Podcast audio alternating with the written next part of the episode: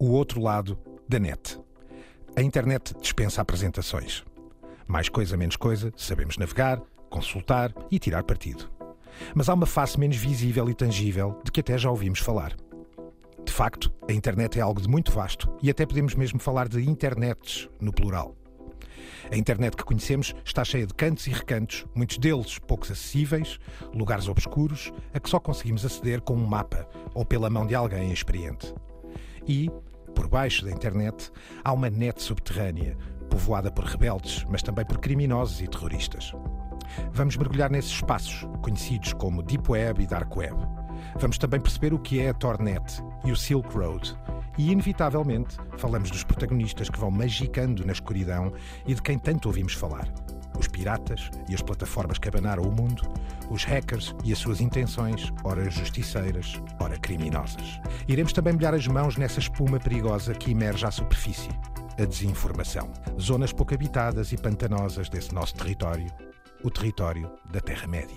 The medium is not something neutral. It, it, does something to people. It takes hold of them, it roughs them up, it massages them, it bumps them around.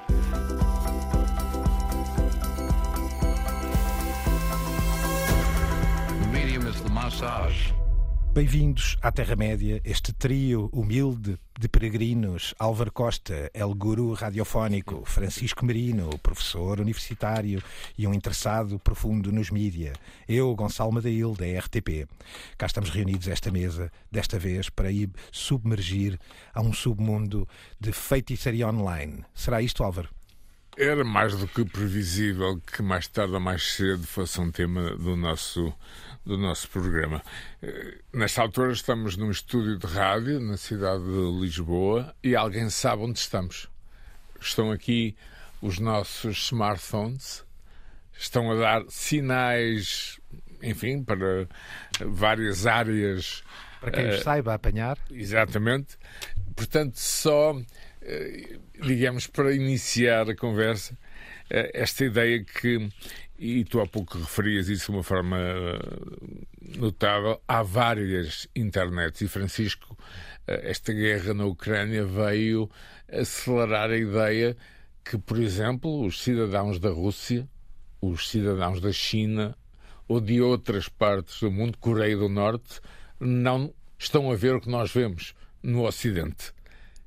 E é importante passar essa mensagem que a internet não é uma coisa Sim, muitas, muitos destes destas internets undergrounds, destas internets subterrâneas, existem precisamente uh, pela necessidade de ir furando as fronteiras que os Estados e o, o, os mecanismos, até por vezes policiais, vão criando nas várias internets. Quem está na China não acede à nossa internet, quem está na Rússia não acede neste momento de todo uh, à nossa internet.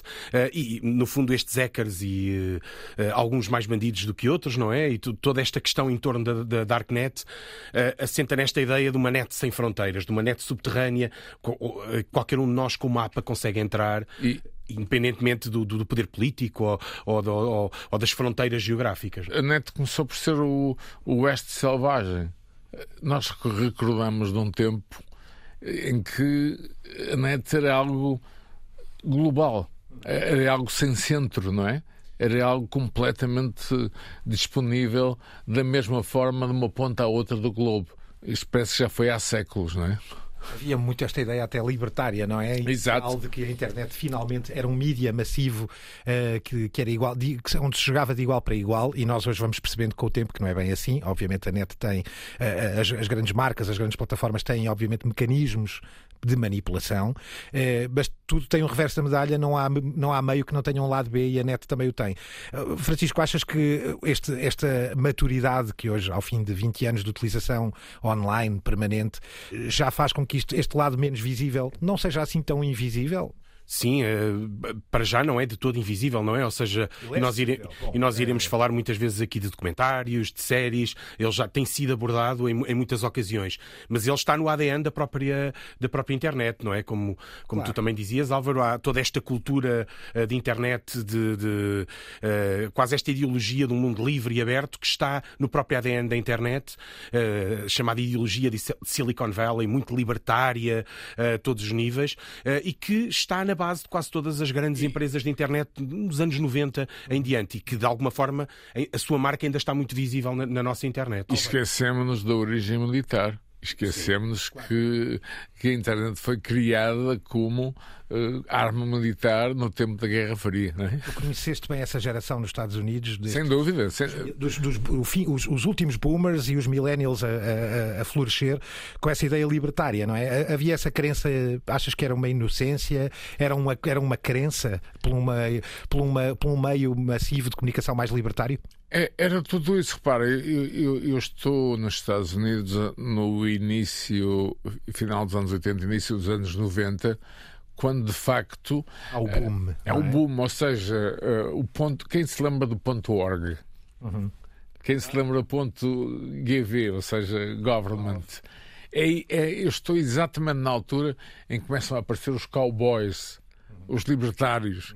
Uh, começa a aparecer, uh, enfim, uh, os nomes que tentam quebrar quaisquer fronteiras de controle centralizado. De facto, Francisco, tudo isto era um sonho, não é? O, o, o, eu, eu, antes de passar ao Francisco, queria só voltar aqui a, a, a, este ponto. Passados estes 20 anos, passada esta, esta ideia geracional que houve com os primeiros, os primeiros geeks de Silicon Valley, a forma como eles próprios viam os mídias convencionais, não é? E, e sentirem que tinham na mão uma autêntica bomba atómica, passámos hoje a uma fase de, de maturidade tal, digo isto com ironia, que, Francisco, temos corporações de mídia grandes a agir e a, penetrar no espaço desta sub-internet, desta dark web. Confirmas? Uh, sim, ou seja. Uh, ou já se passeiam, era um termo que tu utilizavas. Nos últimos 20 anos assistimos a um controle sobre a internet que julgo que quem seja mais jovem não terá uma percepção, se calhar, tão profunda como a que nós temos, não é? E hoje a internet é muito mais controlada do que era. E uh, o que vemos é estas coisas a que chamaríamos Darknet, não é? Ou Dark Web. e já falaremos um pouco sobre um, um, dos sistemas que permite a existência da, da Dark Web, que é a Tornet, uhum. que foi desenvolvida precisamente pelo Laboratório da Marinha dos Estados Unidos da América América uh, está sempre. Uh, e também defensiva, até porque foi numa altura em que eles se aperceberam que realmente nós deixávamos um enorme rastro quando passeávamos na, na, na internet. E então o que assistimos é já a grandes corporações, corporações ou até Estados dentro do Estado, como a CIA, a quererem ter também uma presença na Tornet, ou seja, eles próprios não, não, não lhes agrada muito que quando passeiam de um lado para o outro os cookies deles digam onde é que eles estão e o que é que eles andam a fazer.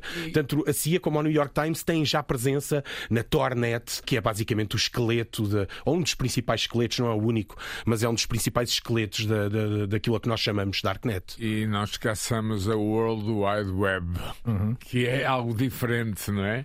A World Wide Web é aquilo que nos permitiu exatamente a comunicação global, enquanto, uh, digamos, os primórdios da internet eram uh, universitários Sim, claro, como as redes sociais. Eram militares, claro. eram, eram, eram redes fechadas. A abertura dá-se com, com a invenção da World Wide Web. Voltando aqui, uh, ou começando por, este princípio da Darknet, uh, o primeiro tapete sonoro que vamos, que vamos aqui lançar uh, e que deixo como sugestão chama-se The Dark Web, o, lado não visto da internet, é um doc de 2019. Há, há vários, há um da Janssen Media também chamado Dark Web, que também é muito interessante, mas deixamos aqui esta, esta pequena sugestão. Vamos ouvir. Much like the surface web that we all use every single day, The dark web is full of websites and forums and services that we can use, but it's hidden under a layer of protection. Under the surface lies a nest of dark and hidden activities that are blocked off from the rest of the world. The dark web is the haven for illegal online activity, and it goes deep, much deeper than you might imagine. It's a place where criminals, predators, spies, drug, and even human traffickers lie. And it's all hidden in plain sight. You could access it in minutes if you wanted. But should you? Docs sobre a Dark Web uh, não faltam, basta ir ao YouTube escrever Dark Web e, e, e, não são os acessos propriamente, até há explicadores de como aceder, Eu diria, logicamente. chamados tutoriais. Há muitos é? tutoriais, recomendações até de segurança, Cuidados dicas de como. Para Exatamente. Ter... Portanto, escusamos-nos aqui de entrar nessa faceta explicativa porque uh, vão está ao YouTube, está lá tudo, está não é? Ainda assim, Francisco, passando de, de grau a degrau uh, e depois de darmos esta, esta pequeno exemplo do, do, da Dark Web, temos também então a Tornet. Queres começar por nos uh, destrinçar o que é a Tornet? De uma forma muito simples, é um browser, mas na prática é uma rede. Uh, uma... Quando dizemos um browser, já agora, um browser, desculpa estar a ser mais descodificador ainda. Como o Safari mas... ou como, como Chrome, Chrome, não é? uh, e, e, mas na prática é uma, uma gigantesca rede subterrânea. E um pouco na sequência destes, deste, de, destes sons que ouvimos, a principal preocupação da Tornet quando apareceu era a ideia de defender um pouco a privacidade de quem navega na net e o tal problema que veio com o World Wide Web. De uma determinada altura é muito fácil nós percebermos para onde é que andamos, quem é que somos, não é? A internet torna-se quase uma, uma sala de vidro, não é? Um, uma cidade de vidro.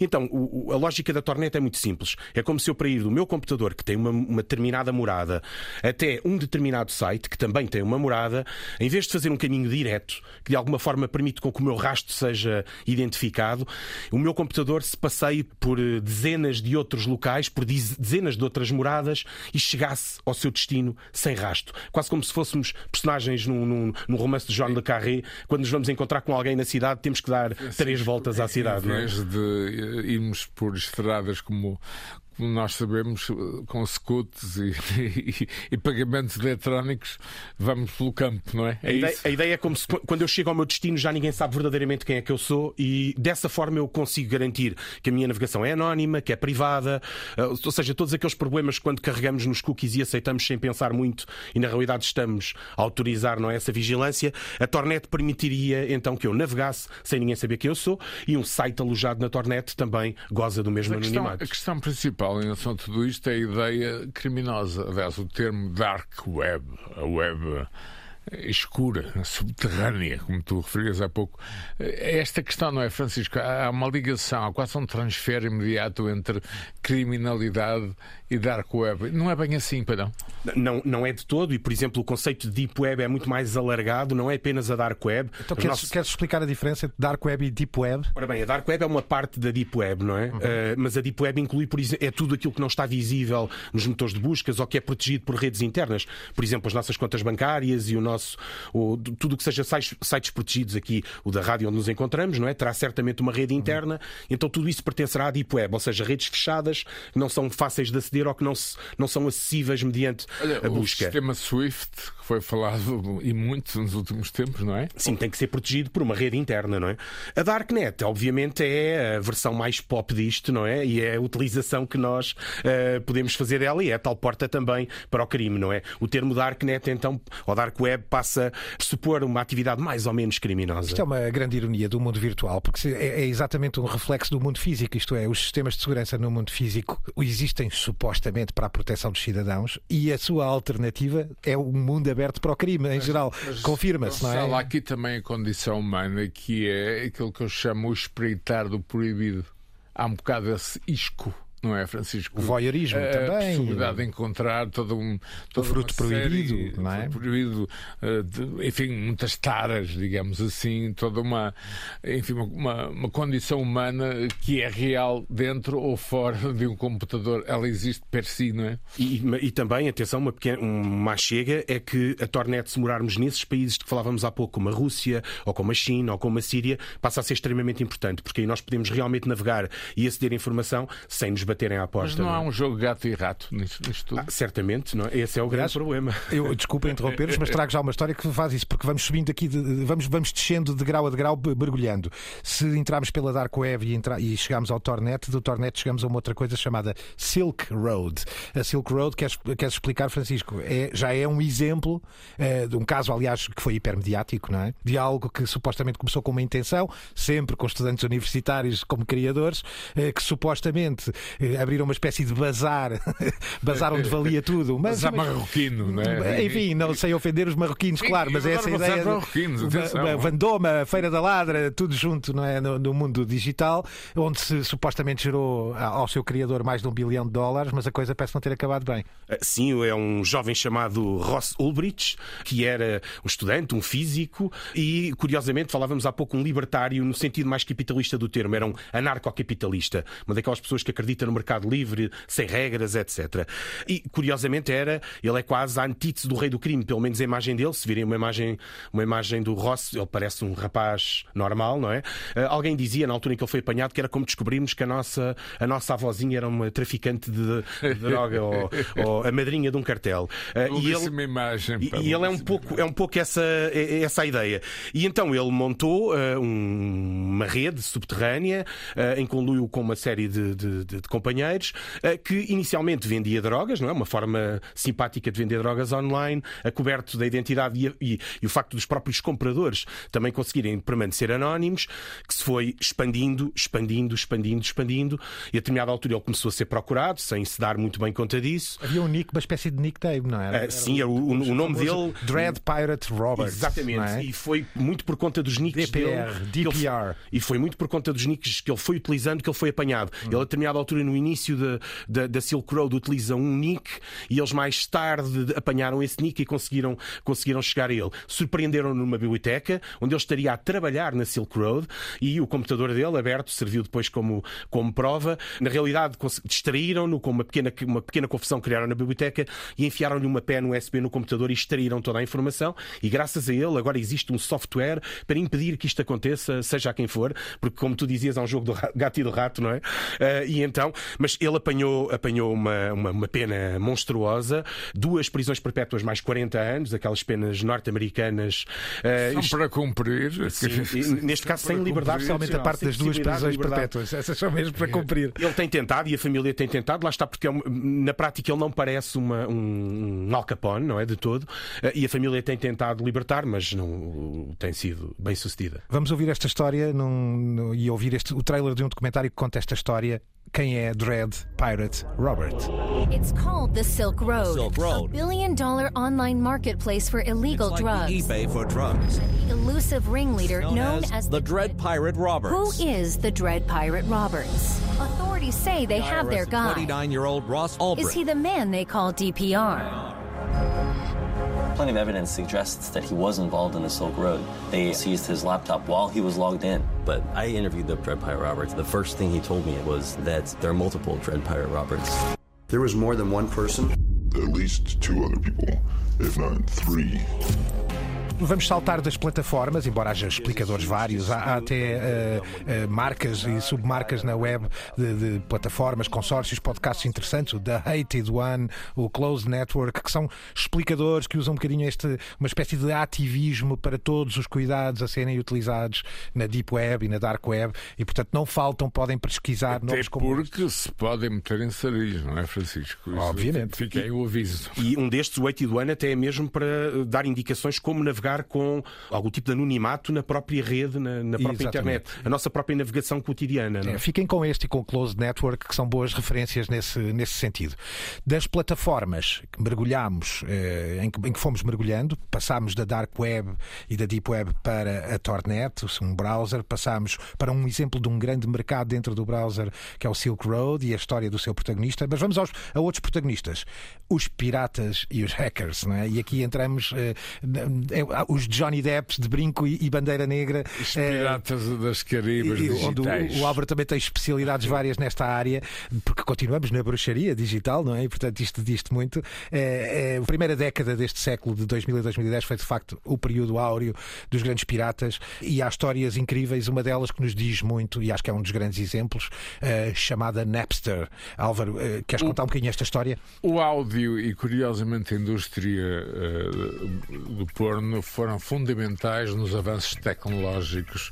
Eh, só para revelar, eh, está a passar um programa nosso na RTP Memória, onde eu, há 10 anos, vou consultar Top dos tops. Top dos tops. E, e, é espantoso reparar como 10, 20 anos atrás eh, tudo isto era algo tão, eu diria, limitado. Uhum. O, o, fundamental foi a ideia do que era possível. Exato. Foi o rebentar do dique, foi a transformação uh, a descentralização uh, da distribuição dos conteúdos. Aí a música e o porno são. Foram fundamentais. Uh, vai parecer irónico que eu digo, mas é, são de facto indústrias de consumo imediato e talvez por isso sejam pontas de lança, não é? Esses foram fundamentais no avanço tecnológico, porque talvez seja quase um filme de ficção científica dizer a muitos dos nossos ouvintes que não há muito tempo era preciso estar uma noite inteira para fazer o um download, não era, Francisco? Sim, e agora fizeste lembrar uma piada que acho que era do Conan O'Brien, em 2000, 2001, que alguém dizia: Ah, vão acabar com a pirataria e com a pornografia na internet. E o Conan O'Brien perguntava-se: Mas há mais alguma coisa na internet? Em 2001, 2002, era essa a, a questão, disse, a grande questão dele. Com ironia, mas que também com, nós, nós, com uh, intensidade, nós, é um facto. Nós, caríssimos peregrinos, já cá tivemos um programa sobre o mundo da música, ou a música no mundo digital, onde abordámos este tema inevitável do Napster e desta passagem. Mas mais do que tudo, gostava de que estabelecêssemos aqui um raciocínio de um exemplo sonoro que vamos ouvir primeiro e depois conversaremos um bocadinho. Mas é um, um, uma, um, aliás, uma coleção de reportagens fantásticas da PBS chamada Retro Report, uh, que recomendo vivamente e que tem um que, que se chama Do Napster on Netflix. The lessons of Napster are resonating today as another established industry, television and film, faces the same existential challenges. When the music industry was in the depth of the legal fight with Napster, smart people were looking at the film and TV industries and saying, You're next. Just wait till the internet speeds and capabilities get fast enough so that you can distribute a movie or a TV show. That day is here.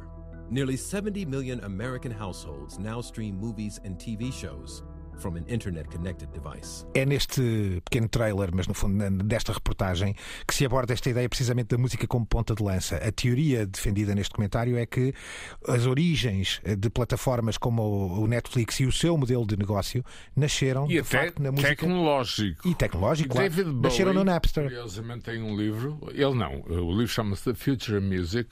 Um, a introdução é de David Bowie. Ele dizia que no futuro, ele estava a escrever no início dos anos 90, a música seria como a água ou a conta de eletricidade, ou seja, o modelo, o modelo Napster. Exatamente. Sim, o modelo Spotify, nós pegamos uma conta geral, não pegamos uma conta por uma canção ou duas. Uhum. É, é, é, fazer perceber, e o, e o, documento, esta reportagem traz, traz, traz explicações Sim. várias sobre isso e considerações várias sobre esta ideia de façam o que fizerem ao modelo de negócio da música, eh, os, os, donos deste negócio têm que compreender que as pessoas querem um consumo imediato e, e, e portanto, não podem não querer guardá-las, mas, mas, têm que ter acesso direto. Houve um erro brutal na indústria discográfica e da música que foi uh, o combate e o combate legal. Lembro-me, por exemplo, dos Metallica, que, aliás, São até talvez... perderam alguns fãs por causa do, do, processo legal contra a Napster. Não? O Francisco até lhe chamava a Nemesis do, do, do, do Napster, foram os Metallica. Foram os é? grandes protagonistas e leva-nos a pensar que a história podia ter sido outra. Ou seja, ao contrário de outros exemplos que falaremos de pirataria, a estratégia do Napster era estabelecer-se como uma empresa legítima que viria, sim, sim. vinha fazer aquilo Spotify é hoje. o Spotify faz Spotify hoje, não é? é hoje. Uh, assento, obviamente, aqui num buraco legal, que era a ideia de, de, nós partilharmos. De certa forma, nós sempre pudemos fazer mixtapes, não é? Para entregar aos namorados e às namoradas uh, e não, não estaríamos a cometer crime nenhum, não é? A ideia do, por trás do Napster é que então, se eu posso partilhar, um de nós compraria o CD e um milhão Mas partilharia. Com, com uma agravante, é que, e defende esta reportagem de forma muito interessante, com pessoas à época a passar esse testemunho, que era a dúvida se as pessoas teriam medo ou não de partilhar o seu disco rígido nesta plataforma, porque as músicas estão alojadas cada um no seu computador. E a prova foi que o consumo é tal que ninguém se importou em partilhar o seu e, disco rígido com mas as músicas. Mas eu recordo que noutros tempos eh, um anúncio, tínhamos alguém a ouvir música num sofá completamente, eh, enfim, alucinado, e o título era Home Taping is Killing Music.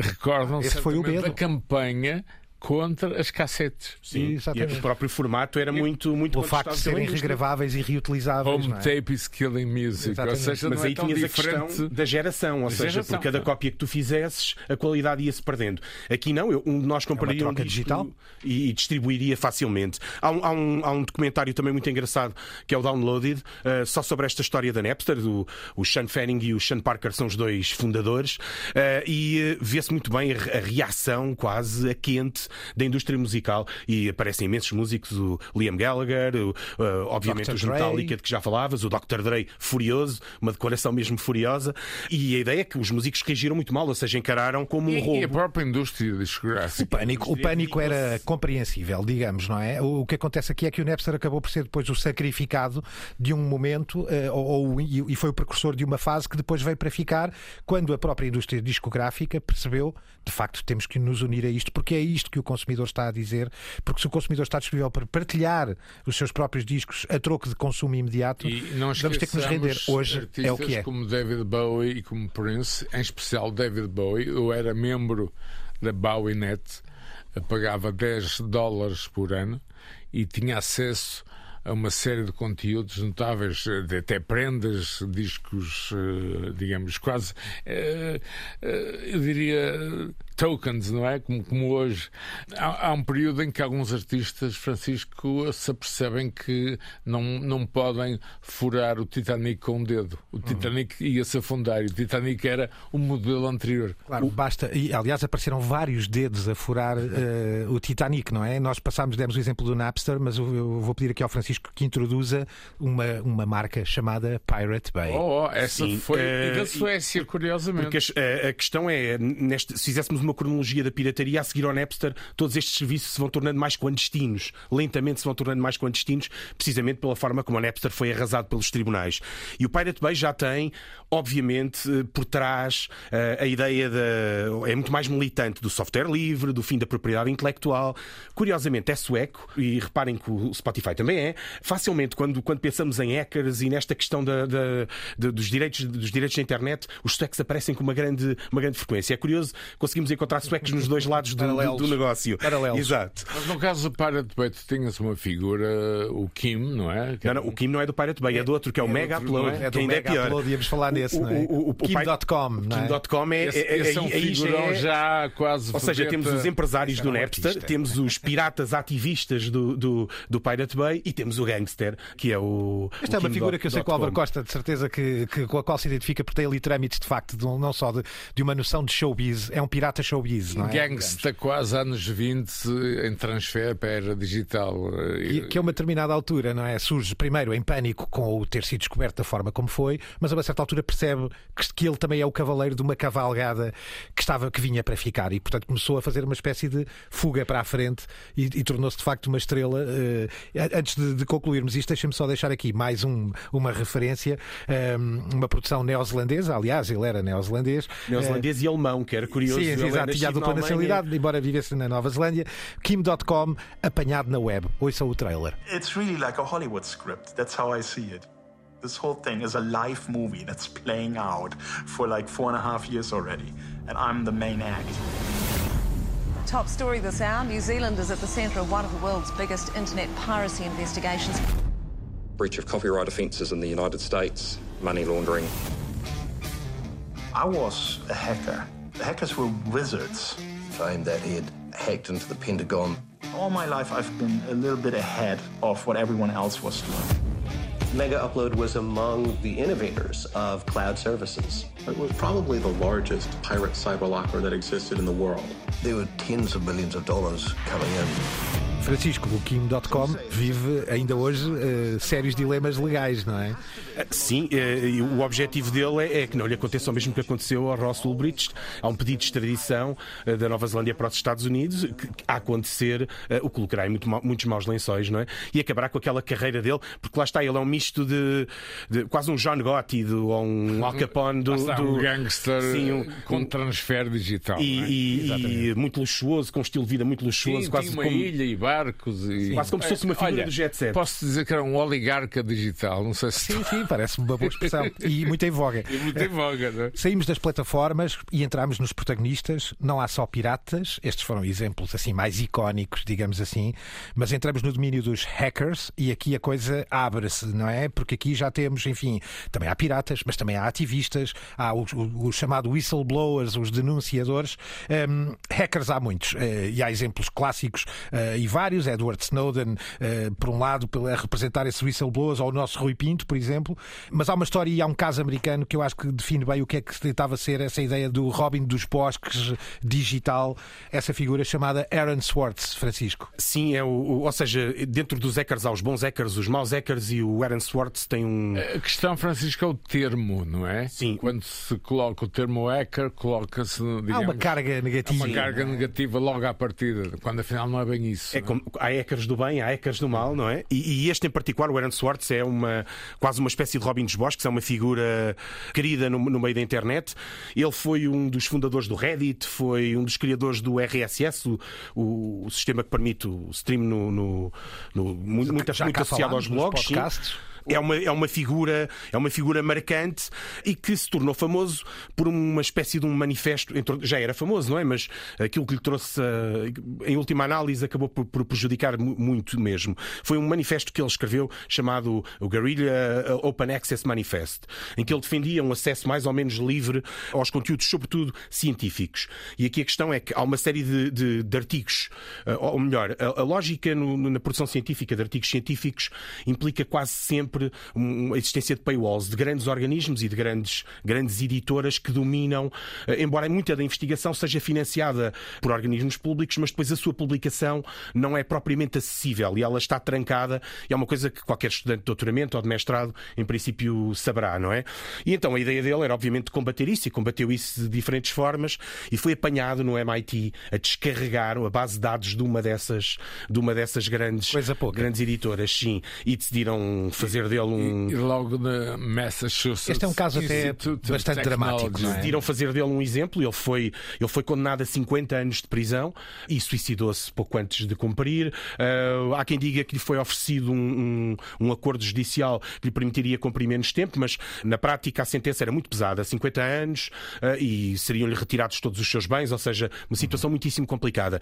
Uh, ele suicidou-se e tornou-se numa espécie de, de, de herói da internet. E até de mártir, não é? Diria, pelo menos há aqui este som eh, mas diz Francisco, diz que eu já. Não viveu o suficiente para ver realizado o sonho dele, que é uma plataforma que é daquelas plataformas piratas mais bem acolhidas, embora seja muito atacada, que é uma coisa chamada Sci-Hub, que a maior parte dos académicos conhecerão, que nos permite precisamente aceder a artigos Conteúdo científicos. É? Uh, sim, à borla foi criado por uma senhora chamada Alexandra Albakaya, uhum. uh, ou Albakayav, que é, é casaca do Cazaquistão, uh, e que de certa forma acabou por realizar esse, esse sonho. Ainda assim é muito muito difícil apanhar um link funcional do, do Sci-Hub, ou seja, é, é necessário alguma. Mas é, um, é, é, é quase considerado uma espécie de, de boa pirataria, vá lá. Sim, não? este, este, em tom de martírio há um, um trabalho que, da, da Participant Media, o Internet's Own Boy, precisamente com o caso de Aaron Swartz, e uh, recomendamos até pelo, pelo lado dramático que esta história de vida uh, acabou, por, uh, acabou por representar. A co-founder of the social news and entertainment website Reddit has been found dead. Aaron learned how to learn at a very young age. Bob introduced him to computers, and he just took off. He certainly was a prodigy, although he never kind of thought of himself like that.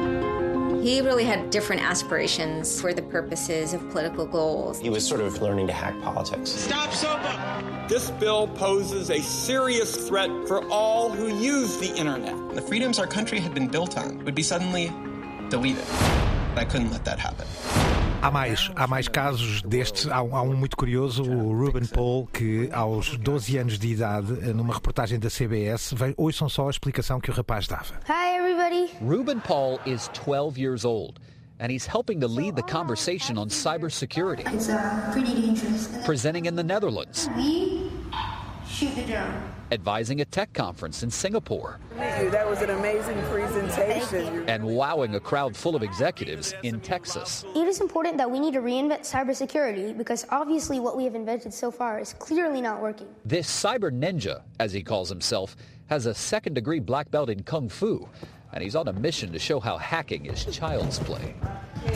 If a 12 year old can do it, what makes it that somebody who is a skilled actual cyber terrorist, what what makes it that they can't do it? Ruben Paul terá hoje 16 anos uh, e, e, dá conselhos e, e, conferências à volta do mundo para aconselhar empresas. Neste, Francisco, 16 anos a estar, é já ser idoso, quase. Sim, sim, claro, já está desatualizado, não é? A história é muito curiosa na medida em que ele explica, aliás, não só aqui nesta reportagem uh, da ACBS em 2018, mas, mas uh, começa por demonstrar como os eletrodomésticos em casa, quando manipulados, podiam ser perigosos e podiam ser eles próprios fontes de insegurança e de desproteção dos nossos dados familiares. E, portanto, ele, ele ensina as pessoas a dizer cuidado com os vossos eletrodomésticos. E daqui até à expansão da proteção de dados de grandes empresas, o Ruben Paul é hoje um pequeno herói. E, e a web das coisas, não é? E a web das coisas. Aliás, esse era um dos alertas. interligado é? e que as nossas casas do futuro poderão ser armas, poderão ser eh, utilizadas com maus, maus, maus, más intenções. Estes, estes são os bons. Aliás, este rapaz que gostava acima de tudo de ser conhecido como um cyber ninja, porque ele era, pelos vistos, ou é, cinturão negro de Kung Fu, eh, é um exemplo desse, dessa ideia do hacker positivo, digamos assim. Mas também uma geração, e, e, obviamente eu tenho contacto com alguma, através da minha filha e, e, e amigos, eh, isso é uma inspiração da forma como, e tu, Francisco, és professor, é uma geração que tem menos preocupação com a privacidade, com a identidade. É uma geração que procura coisas que sejam excitantes, sejam estimulantes, enquanto a nossa geração, digamos assim, é, é mais, é, está mais preocupada com essas questões. Não sei se concordas comigo. Estas questões da, da, da, da privacidade foram-se colocando de forma mais grave recentemente e parece-me que no, no, no, curto prazo assistiremos a, um, a, uma reação negativa também desta geração em relação à privacidade, até porque eles têm a vida toda deles online desde que desde muito mas jovens. Tem uma, mas tem uma relação diferente. Tem, mas começa a ter custos, ou seja, agora que entram no mundo profissional uh, não, é, não é muito simpático. Instagram, o Instagram e voltamos ao Black Mirror que é uma espécie de tema recorrente na nossa Terra-média e a pontuação social. Né? Vimos as plataformas, falámos de protagonistas, trouxemos hoje hackers bonitos, hackers bons, hackers positivos. Há muitos outros, podemos deixar aqui de recomendações como trabalhos da BBC News, do, do Ocidente à caça dos hackers e, russos. Esse eu gostei imenso. É, foi, foi um e este acho que está bom e podemos ouvir um bocadinho o som aqui uh, por escolha do Álvaro Costa. Around the world, cyber citadels are crumbling. Ukraine, Romania, Poland, Kuwait, South Korea. Hackers are being rounded up. But there's one place where hackers are not being arrested. Cash rich, fast cars, behaving and acting like very flamboyant and extravagant millionaires. Este é um exemplo, Álvaro, de algo que nos faz levar ao capítulo seguinte e ao nosso terceiro capítulo, depois das plataformas e dos protagonistas. Algo que não está propriamente na Dark Web e na Deep Web, infelizmente está à vista de todos, mas que digamos que se calhar é uma consequência quase imediata desta guerra entre uh, capacidade de dados, informação segura, que é a desinformação. E aqui entramos num capítulo e, e é assombroso. curioso quando acontece um hack, enfim, de grandes dimensões, Francisco, imediatamente pensamos ou veio da Coreia do Norte, ou veio da Rússia, ou veio do Oriente. Aqui terá a ver com questões de educação, terá a ver com literacia, uh, literacia digital. Achas que é uma perspectiva que faz sentido? Faz, embora seja um bocado difícil às vezes saber de onde é que vem. Há, uma, há, um, há uns 10 anos na, na Wired saiu um artigo sobre uma cidade na Roménia, uma pequeníssima cidade na Roménia, que era conhecida como a Eckerville, porque a maior parte da população jovem se dedicava a ECAR e ao, e ao cibercrime. Ou seja, uh, nunca conseguimos verdadeiramente adivinhar de onde é que vem. De onde é que Mas vem. são esses países referidos, não é? O leste sim, ou até, asiático. Sim, é? embora. Uh, sim, uh, mas provavelmente até seja mais fácil esconderem-se lá, não é? E muitas vezes também porque os próprios americanos não gostam que se saiba, não é? Que... Mas são aquilo, Francisco, que hoje nós chamamos muitas vezes de câmaras de ressonância, não é? As echo chambers, porque muitas vezes esta informação também não é assim tão visível. Começa primeiro, antes de tudo, a ser preparada em grupos restritos. Depois, sim, torna-se visível, não é? E este é um fenómeno da desinformação programada, digamos assim. Sim, é quando falávamos de internet subterrâneas, começámos pela mais profunda, não é? Pela dark web. Mas há ali um, um, uma internet que está quase à superfície, mas não está verdadeiramente à superfície, ou seja, está lá e nós podemos aceder a ela facilmente, mas não a vemos, que é a internet de pequenos grupos que circula muita informação que nós normalmente só nos apercebemos dela quando ela vem à superfície. E quando vem à superfície normalmente já é com consequências graves ou, ou, ou mais ou menos graves. Um exemplo disso é o 4chan, que é uma, uma rede muito conhecida precisamente por, eh, pela quantidade de problemas que já gerou. Foi criada também por um miúdo com 15 anos, que o objetivo era ser um sistema de partilhas de imagens, não é? À semelhança de um modelo japonês que também existia, mas que se tornou numa fonte de fake news, mas também de notícias verdadeiras. Quando o Jeffrey Epstein morreu, foi lá que apareceu a primeira fotografia, foi lá que soube, ou seja...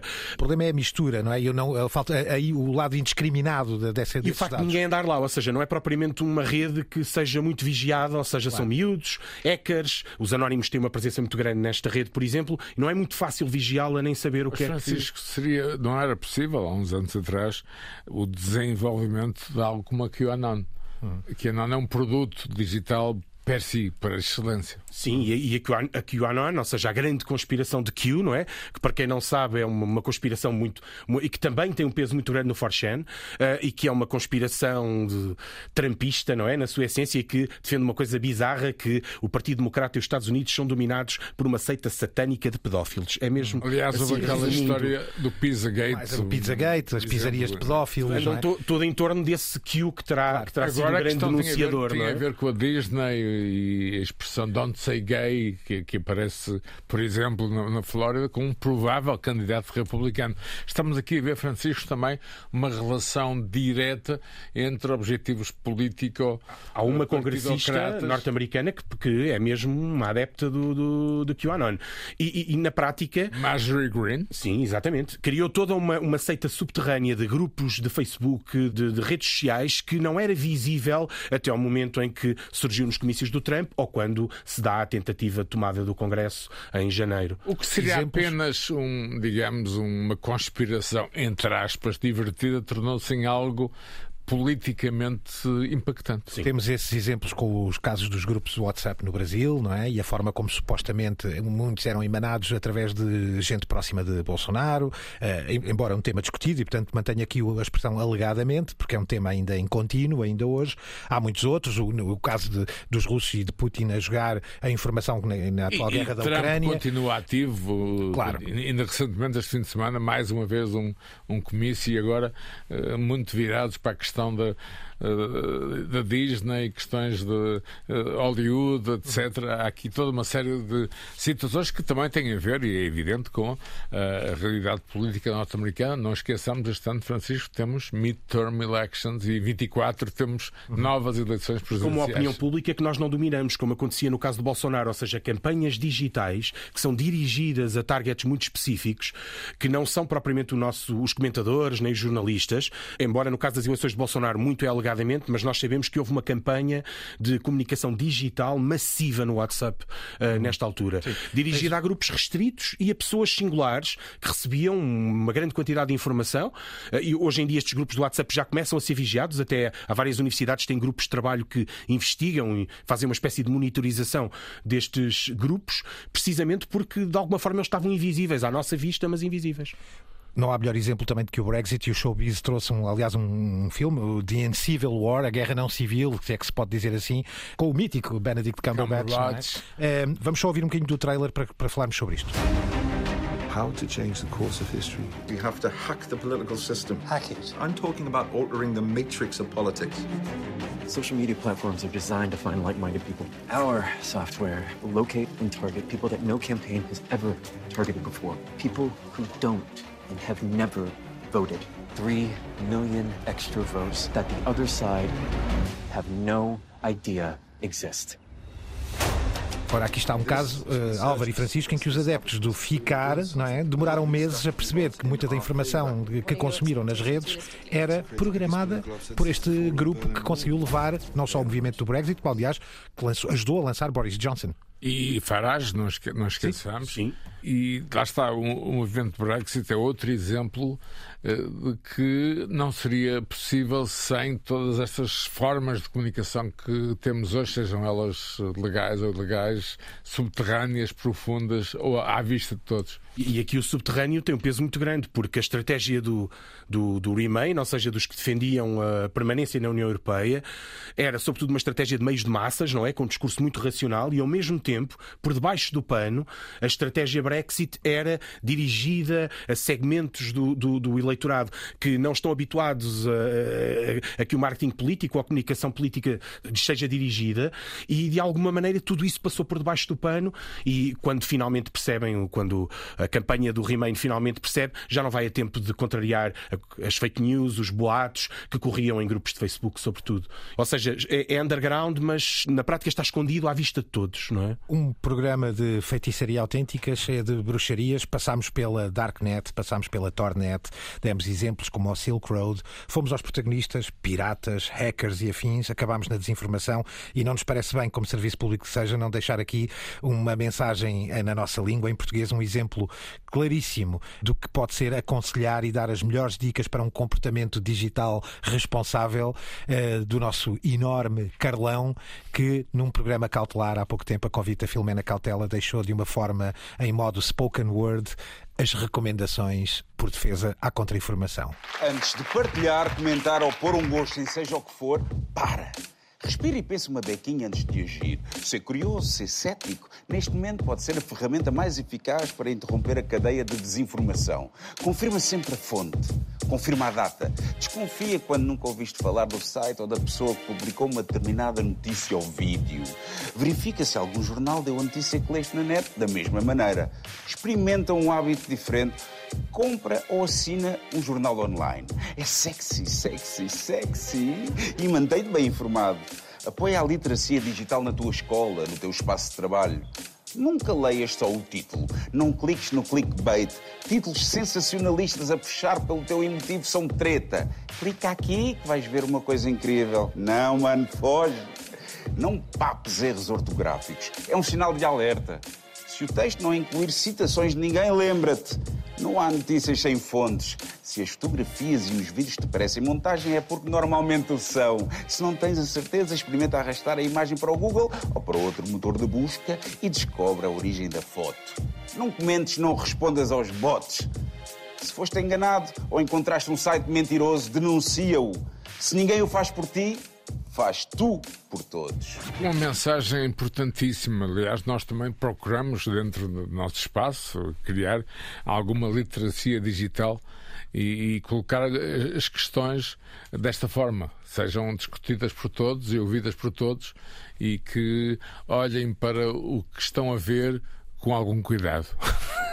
Álvaro, Francisco, agradeço-vos. Até à próxima. Este programa está, logicamente, na RTP Play. Aliás, tem lá dados e referências. Consultem, porque deixamos lá estes links todos, estas referências, para mergulharem à vontade. Mas também está disponível no Spotify, no Apple Podcasts e, muito recentemente, no Google Podcasts também. O programa tem a produção da incrível Cristina Condinho, tem os cuidados técnicos do não menos incrível José Inácio. Eh, despedimos-nos até o próximo episódio. The medium is not something neutral. It, it does something to people. It takes hold of them, it roughs them up, it massages them, it bumps them around.